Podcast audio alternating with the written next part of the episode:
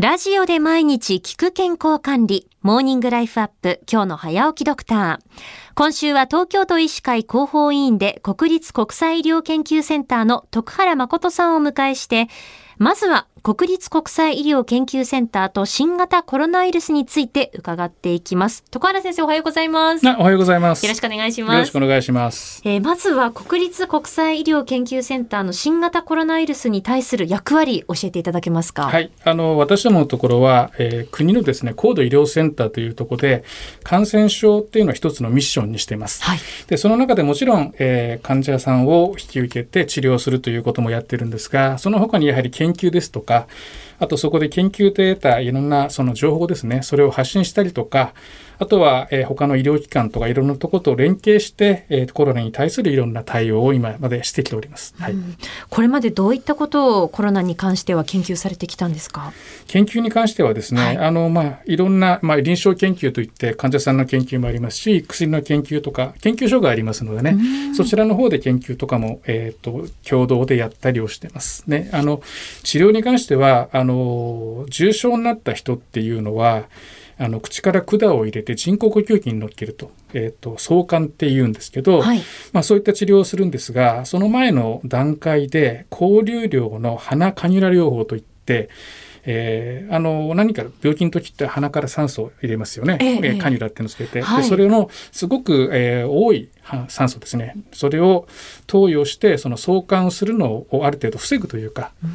で重症化を、えー、なるべくしないようにっていうような治療を、えー、積極的に行っていると、まあ、あのそれに関してはあの感染の危険があるって言われてたんですけども、えー、それは、えー、感染は大丈夫だということも、えー、論文にして発表したりとかしてます、うん、あの改めてになりますけれどもこの1年を振り返るといかがでしたか？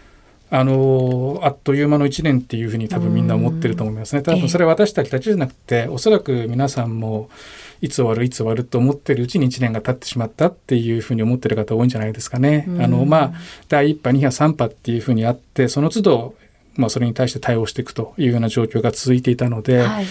あの振り返ってみてもう本当にあっという間の1年だったっていうのは僕の個人的な感じですね。はい、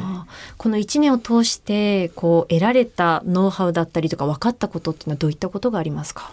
あの治療に関してはやはりだいぶ進んだんじゃないかと思いますね。あの本当に4月の段階第1波の時っていうのは、はい、まあ、どんな病気かって分かんなかったっていうのもありましたのでね、あの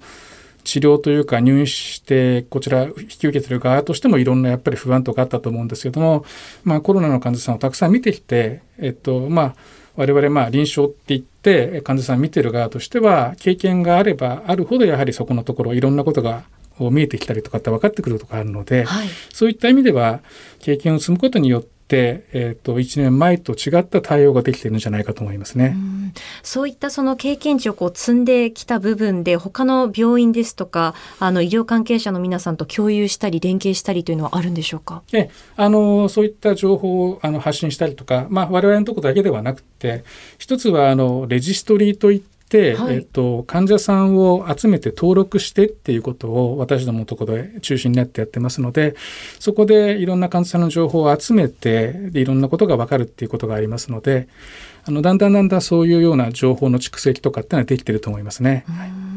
あの先ほどもお話にありましたけれどもあの研究機関としていろんなそのコロナに関する論文も発表されていてホームページにも、ね、あの毎月のように、えー、掲載されていたりとかもしますけれどもあのここ最近ではどういった論文を発表されましたか？あの多分皆さんがあのホームページ見ていただくとたくさん出てるんですけど、えー、多分興味があるのは、はい、あの脱毛に関してでっていうようなことですとか、えー、えーとそういったことが興味あるんじゃないかななと思いますね。あの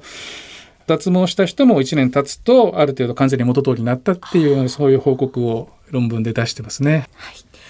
えー、国立国際医療研究センターの徳原誠さんにお話を伺いました。先生、明日もよろしくお願いします。はい、よろしくお願いします。